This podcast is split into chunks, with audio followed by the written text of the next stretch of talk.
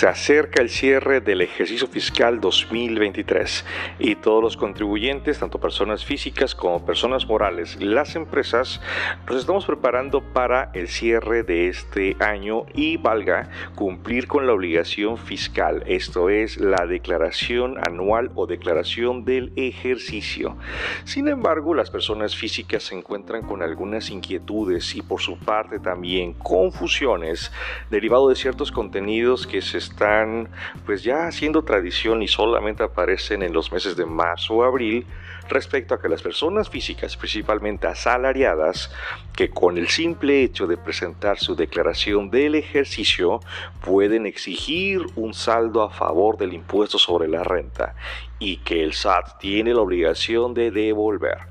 No obstante lo anterior, es importante que la persona física conozca en qué consiste la obligación y sobre todo por qué se genera un saldo a favor del ISR. Para ello entonces vamos a iniciar primeramente señalando que las personas físicas, sí, tú y yo, que obtenemos ingresos en México y de cualquier parte del mundo, tenemos la obligación de presentar nuestra declaración anual. Mario, ¿qué es esto? ¿En qué consiste la declaración anual? Bien, sirvas el ejemplo un formulario en el cual vamos a plasmar todos los ingresos que hemos obtenido, en este caso, en el año fiscal 2023, del 1 de enero al día 31 de diciembre. De modo que si obtuvimos ingresos por salarios, alguna actividad empresarial de un negocio, actividad profesional, arrendamiento, que son las rentas, vendimos algún inmueble, caso, casa, habitación, terreno, recibimos herencias, legados, obtuvimos premios, dividendos, entre otros ingresos, bien, esto se tiene que manifestar en este formulario llamado declaración anual.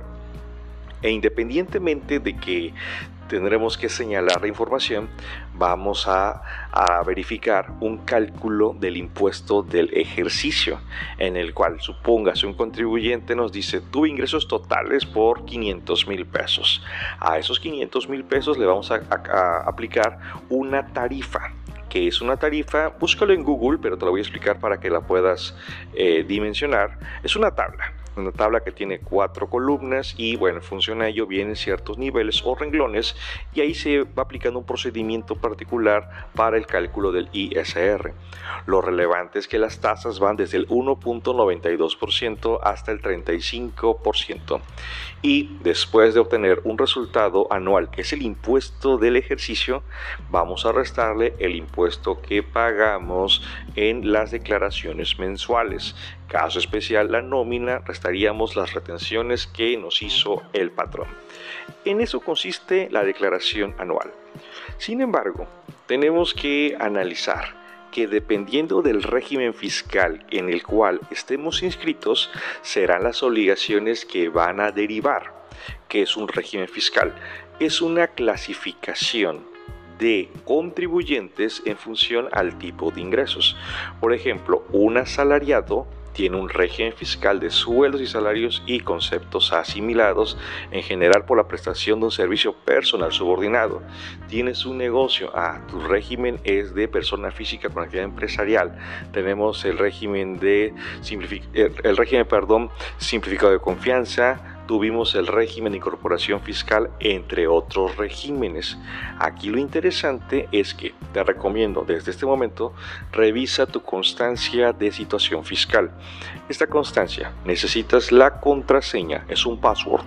Entras al portal del SAT y con ello puedes descargar y en la página 2 tendrás uno los regímenes fiscales por los cuales estás inscrito y dos, en consecuencia, las obligaciones fiscales que pueden ser declaración mensual de ISR pago provisional, declaración de IVA pago definitivo, declaración anual, en fin, pueden ser diversas obligaciones.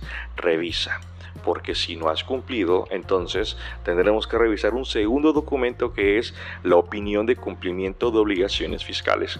Igual en la página del SAT la puedes descargar.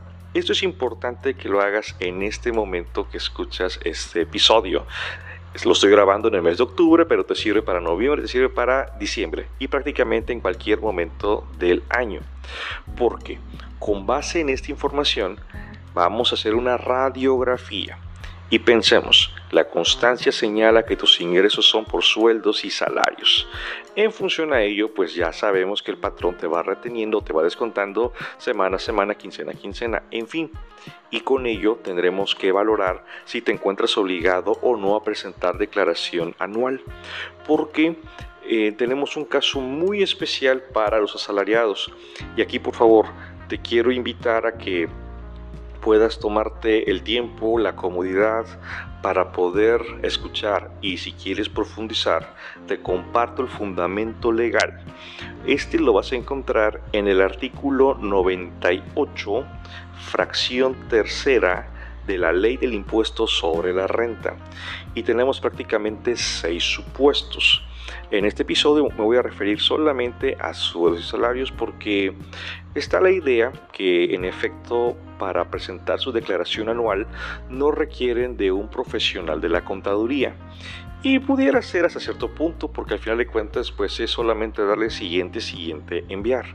Pero esta recomendación, si le podemos llamar de esta manera, pues no atiende al supuesto en que si está obligado o no está obligado.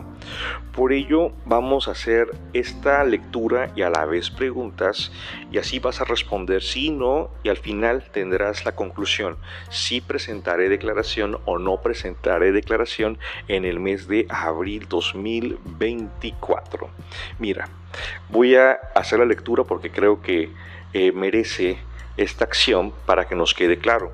Artículo 98. Los contribuyentes que obtengan ingresos de los señalados en este capítulo, además de efectuar los pagos de este impuesto, tendrán las siguientes obligaciones. Fracción tercera. Presentar declaración anual en los siguientes casos. Son cinco casos. Inciso A cuando además obtengan ingresos acumulables distintos de los señalados en este capítulo. ¿Qué quiere decir en español? Mira, se refiere a que si por ejemplo tienes ingresos de nómina, trabajas para una empresa, para el gobierno, para una escuela, para un hospital, en fin, y además tienes otros ingresos porque tienes un negocio, ejerces una profesión, recibes rentas, eh, pensemos, recibes intereses, dividendos, en fin, bueno, esa combinación motiva que debas presentar declaración anual. Además de lo propio del el negocio o la profesión, vas a sumar los ingresos por salarios. Ejemplo, salarios 300 mil y el negocio 200 mil. Sobre 500 mil pesos vas a pagar el impuesto y recuerda, le vamos a restar los pagos provisionales del negocio y le vamos a restar las retenciones que te ha hecho el patrón. Así que ya eres un candidato para presentar declaración anual. Oye Mario, fíjate que mi ingreso es 100% salarios, entonces hasta este momento estarías liberado de presentar declaración anual. Veamos inciso B. Tendrá la obligación de presentar declaración anual en los siguientes casos. Inciso B. Cuando se hubiere comunicado por escrito al retenedor que se presentará declaración anual. Mira, esta acción corresponde principalmente cuando el trabajador está consciente de que puede obtener un saldo a favor y le avisa al retenedor, a su patrón, oye, no cumplas con la obligación que tienes que hacer a más tardar febrero 2024. Esta obligación la tienen los patrones y se le conoce como el ajuste o cálculo anual de sueldos y salarios. ¿En qué consiste? Sí, los patrones tienen que revisar, ejemplo, si tienen 57 trabajadores, tienen que revisar los pagos de salarios, aguinaldo, PTU, bonos, etcétera, que le dieron a cada uno de esos 57 trabajadores. Claro, se tendría que revisar si se está obligado o no a hacer el, el cálculo del ajuste anual, pero supóngase que sí. Entonces, Prácticamente al hacer el cálculo anual es lo mismo que haría la persona física en el mes de abril 2024. Toma los ingresos, 200 mil, le resta las retenciones y si hubiere alguna cantidad a cargo, se la van a descontar al trabajador. Si hubiera una cantidad a favor, entonces la ley establece que se tiene que compensar con, con saldos a cargo de otros trabajadores. Entonces, para evitar esta acción, el trabajador puede decir, patrón, a ver, permíteme, hoy que es 20 de noviembre, 1 de diciembre, 15 de diciembre, 31 de diciembre, a más tardar, te informo con este escrito que voy a presentar mi declaración anual por cuenta propia. En ese momento el patrón se lava las manos y la obligación ya recae en el trabajador.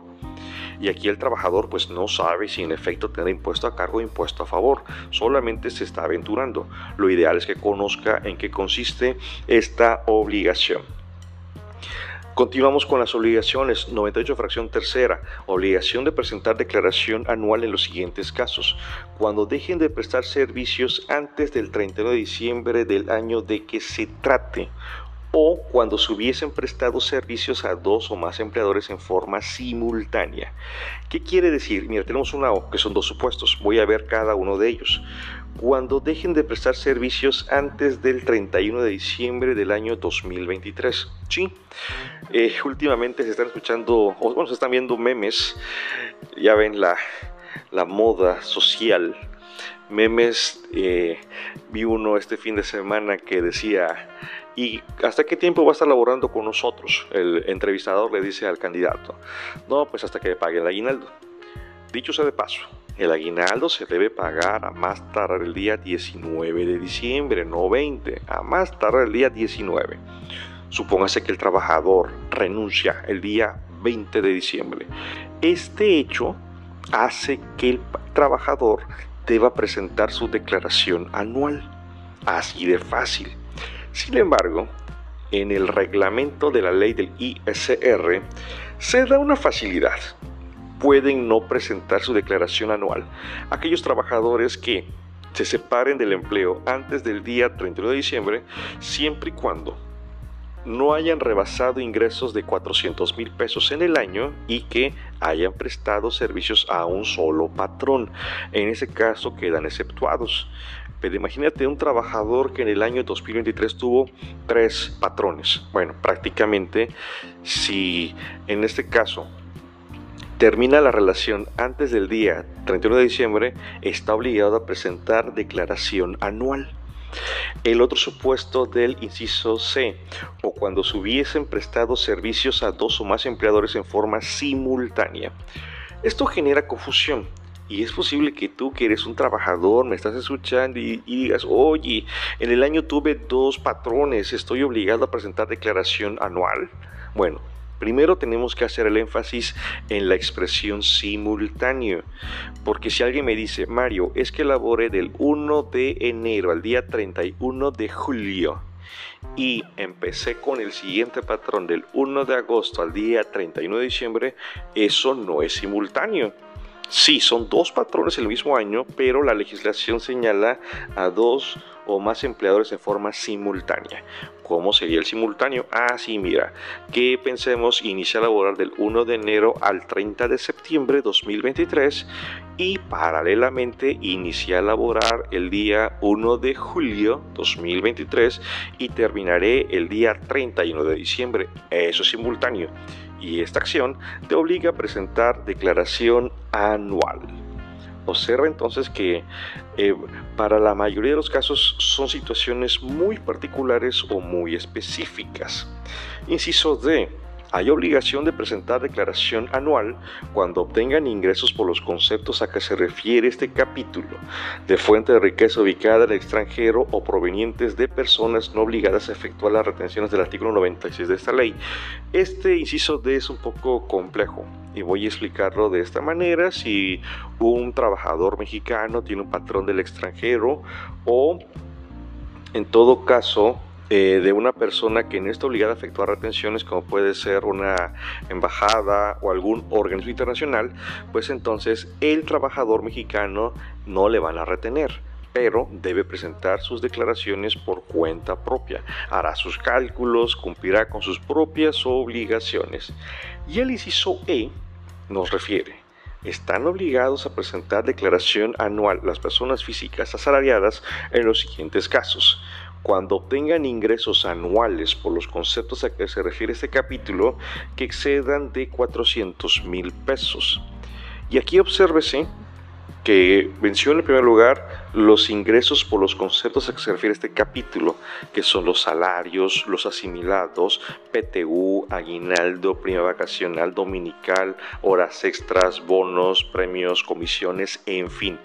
Todo lo que derive de la relación laboral, entonces debo cuantificarlo respecto a que exceda de 400 mil pesos, pero no solo de un patrón, si tuve dos patrones simultáneos o no simultáneos, voy a hacer la suma y si no excede 400 mil pesos ya la libré.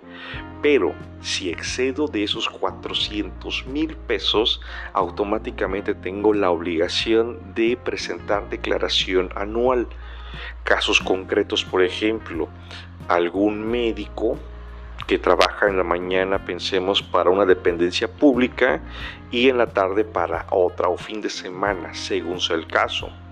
O algún docente que trabaja en la mañana para una primaria y en la tarde para una secundaria, en fin, todas las combinaciones que puedan darse para estos efectos. Y en algún momento los eh, pensionados se llegan a angustiar y también existe mucha duda o mucha eh, zozobra al respecto porque preguntan si deben presentar declaración anual y les aplicaría en este caso el inciso E. Oye Mario, pero el pensionado ya no está trabajando. Es correcto. Desde el punto de vista laboral, el pensionado ya no está laborando. Sin embargo, los ingresos por pensiones para efectos de la ley del ISR, para efectos fiscales, se consideran sueldos y salarios. Recordemos que las pensiones no están exentas en su totalidad, tienen una exención parcial que consiste en 5 UMAS eh, diarias.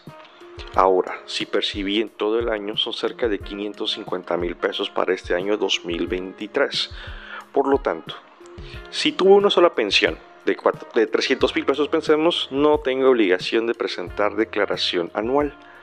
Si tuvo una sola pensión y fue por 500 mil pesos, sí estoy obligado a presentar declaración anual, pero como está exento no voy a pagar impuesto, pero sí debo presentar declaración anual. Si tengo una sola pensión con, pensemos, 700 mil pesos, estoy obligado a presentar declaración anual, tener una parte exenta y la diferencia estará grabada y en efecto posiblemente voy a pagar impuestos sobre la renta. Veamos un pensionado que valga tiene dos pensiones pensemos una en el IMSS y otra en el ISTE. Si la suma de las dos pensiones no excede 400 mil pesos, aparentemente no tendría obligación de presentar declaración anual, pero recuerden que está prestando servicios a dos o más empleadores de forma simultánea está teniendo los ingresos, por lo tanto, tiene la obligación de presentar declaración anual. Y los demás casos, exceda o no exceda, pues bueno, ya solamente por ser dos instituciones, se obliga a presentar la declaración del ejercicio. Hasta este punto y hasta este momento creo que es importante, es relevante que las personas físicas conozcan en efecto la obligación que tienen al respecto porque recordemos, el desconocimiento de una norma no exime de responsabilidad a las personas. Nótese que hasta este punto y hasta este momento alguien dirá, no estoy obligado, mejor ni le muevo.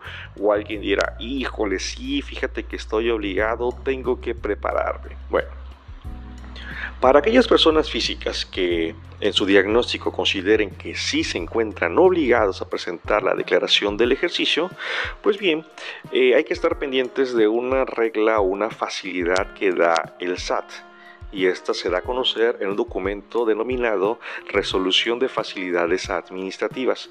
Y la facilidad consiste en que si le trabajé a un solo patrón en todo el año, este patrón me timbró toda la nómina y del cálculo resulta que no me da impuesto a cargo, o sea, me da impuesto a favor, estoy relevado de presentar declaración anual.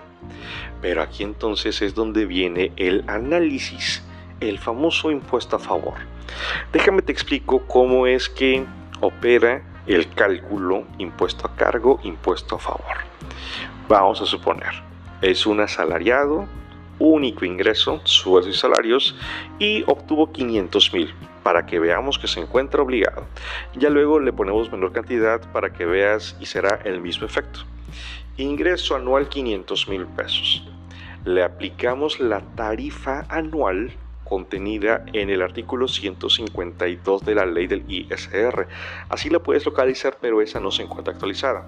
Hay una tarifa reciente para el año 2023. Entonces a 500 mil pesos vamos a suponer que le corresponde un impuesto anual, se me ocurre, de 100 mil pesos. Alguien podrá decir, oye Mario, ¿cómo voy a pagar 100 mil pesos en el mes de abril? Es demasiado. No, tranquilo. Vamos a entrar al portal del SAT y revisaremos tu CFD y de nómina que el patrón te timbró. Sumaremos las retenciones de ISR y técnicamente deben sumar 100 mil pesos para que entonces ISR anual 100 mil menos retenciones quincenales 100 mil diferencia cero. Ese es el escenario ideal, el escenario perfecto. Por ello, cuando te aseguran que tendrás saldo a favor, les falta hacer este análisis de la ley. ¿Cuándo sería un impuesto a cargo? Mismo ejemplo, impuesto anual 100 mil, pero resulta que el patrón te retuvo, pensemos, 95 mil pesos. Estamos de acuerdo que te faltan 5 mil pesos por pagar y esos se tendrán que enterar en la declaración anual en el mes de abril. Me vas a decir, Mario, pero ¿por qué lo debo pagar yo si es, es un tema del patrón que no lo hizo? Bueno, al final de cuentas, el ingreso es tuyo, el impuesto es tuyo, lo debes pagar, ya sea que te lo haya descontado quincena a quincena o en este proceso de la declaración anual. Y cuando hablamos de un impuesto a favor, mismo escenario, impuesto anual 100 mil, pero resulta que te retuvo, pensemos, 112 mil pesos te retuvo 12 mil pesos en exceso y es a lo que tienes derecho a la devolución del saldo a favor. Observa entonces cómo se vuelve interesante la mecánica. Pero lo ideal, el escenario perfecto es que impuesto anual 100 mil, retención 100 mil, diferencia cero. Ahora, ¿de qué tanto hablan estas personas que te aseguran el saldo a favor? Porque sí, no digo que no exista, sí existe. Y esto está contemplado en la ley del impuesto sobre la renta. Habrás escuchado, habrás leído acerca de las deducciones personales. Deducciones personales que son propiamente los gastos médicos, gastos de funeral. Eh, tenemos, por ejemplo, aportaciones complementarias para el retiro, donativos, créditos hipotecarios, en fin, son conceptos muy particulares. Y además, si estás pagando colegiaturas para ti, fíjate, todavía no, no te emociones, para ti, para tu cónyuge, para tu concubina, concubinario, ascendientes o descendientes en línea recta, pero para educación de preescolar hasta bachillerato o su equivalente, entonces también puedes obtener beneficios. Estos conceptos llamados deducciones personales y el estímulo de colegiaturas, te recomiendo también entres al portal del SAT. Bueno, si quieres pon en Google visor deducciones personales. Te va a solicitar tu clave del RFC y la contraseña, el password. Muy bien, y ahí vas a poder visualizar las deducciones personales. No quiero hacer muy extenso este episodio, y lo voy a programar para el siguiente y ahí te voy a platicar acerca de las deducciones personales y el estímulo de colegiaturas. Pero lo que debes observar y nadie más que tú sabe el contenido. Si fuiste al dentista, si compraste unos lentes, si fuiste con algún especialista, si hiciste pagos de gastos de funeral, si tienes crédito hipotecario, en fin, lo sabes perfectamente. Entonces, obtén ese documento, descárgalo, si lo valoras, imprímelo y ve haciendo memoria. Oye, me falta el pago de colegiatura del el cuarto mes. Ah, ok, vamos a ver qué fue lo que pasó. Porque en lo general, el concepto o la idea es que todo lo que cumplió requisitos de las deducciones personales y las colegiaturas se precarga automáticamente en la declaración anual. O sea, en el mes de abril, día 1 de abril, cuando entres al portal del SAT, tendría que estar precargada esa información y por ello le das siguiente, siguiente enviar. No tiene ninguna ciencia esta, esta acción. Pero lo que sí tiene cierta ciencia y cierta especialización es que conozcas los requisitos generales. Primero, no pagues en efectivo, ni porque sea menor a dos mil pesos. Tienes que pagar con medios bancarios. Y esto te lo comento lo general algún colega contador contador te, te, va a decir, no, pero si hay ciertas deducciones personales que no requieren pago en efectivo. Yo a mis clientes prefiero sensibilizarlos con esta norma general para que no tengan ningún problema al respecto. Tan así que si vas al médico, con el dentista, pensemos nutriólogo, psicólogo, págale con tarjeta de crédito, tarjeta de débito, transferencia, no le pagues efectivo. Y es cierto, existen ciertas prácticas de algunos, no quiero generalizar, pero algunos profesionales de la salud que te condicionan a que si pagas con tarjeta de crédito, débito, te agregan el IVA. Además, debes pedirse FDI y si pides FDI te cobran el IVA. Entonces, eh, busca en lo posible especialistas médicos pues que cumplan con esos requisitos para que puedas verte favorecido. Lo mismo con las colegiaturas. Colegiaturas no las puedes pagar en efectivo para que las puedas reconocer.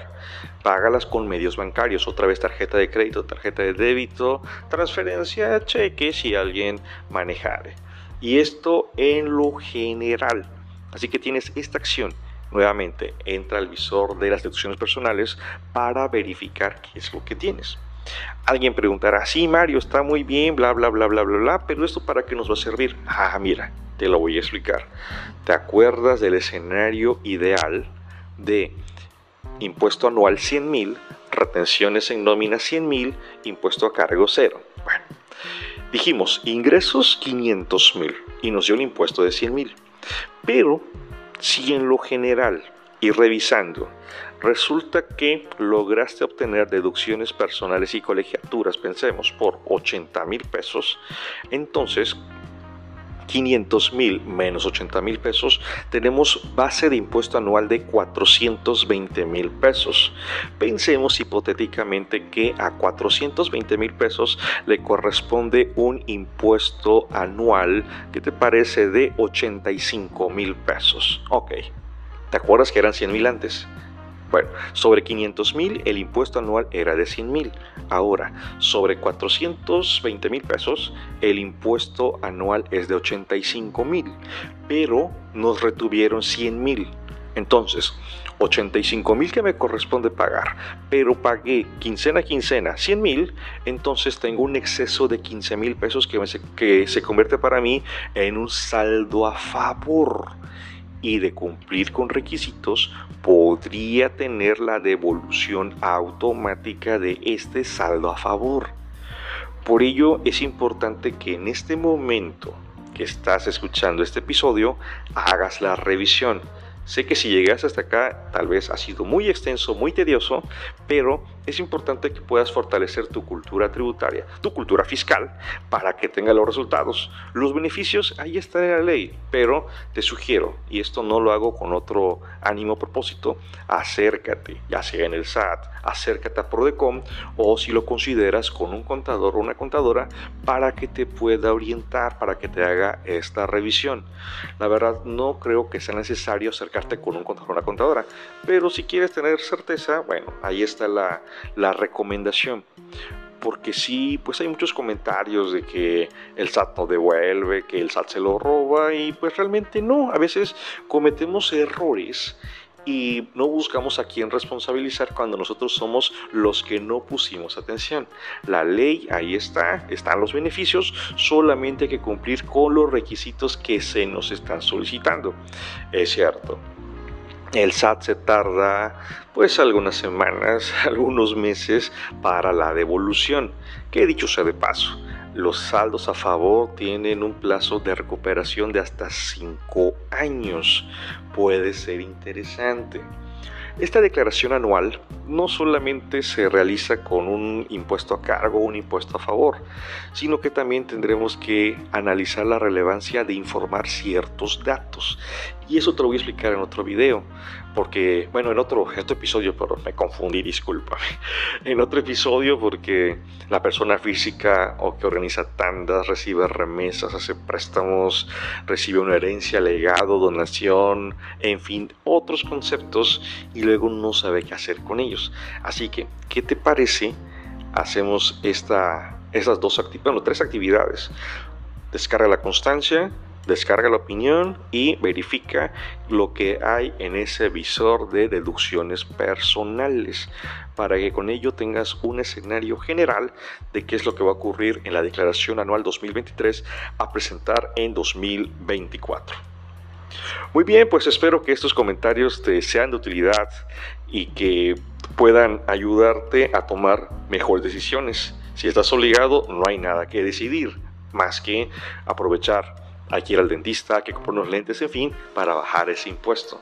Si tienes saldo a favor, bueno, tal vez valora, tal vez no estás obligado, si estás obligado, en fin, y con ello pues tendremos mejores resultados. Te invito por favor a que me sigas en mis redes sociales, me puedes encontrar en Facebook, Instagram, TikTok, en YouTube, Estoy, aparezco como Mario Beltrán y también puedes revisar mi página de internet www.mariobeltrán.mx. Hasta pronto.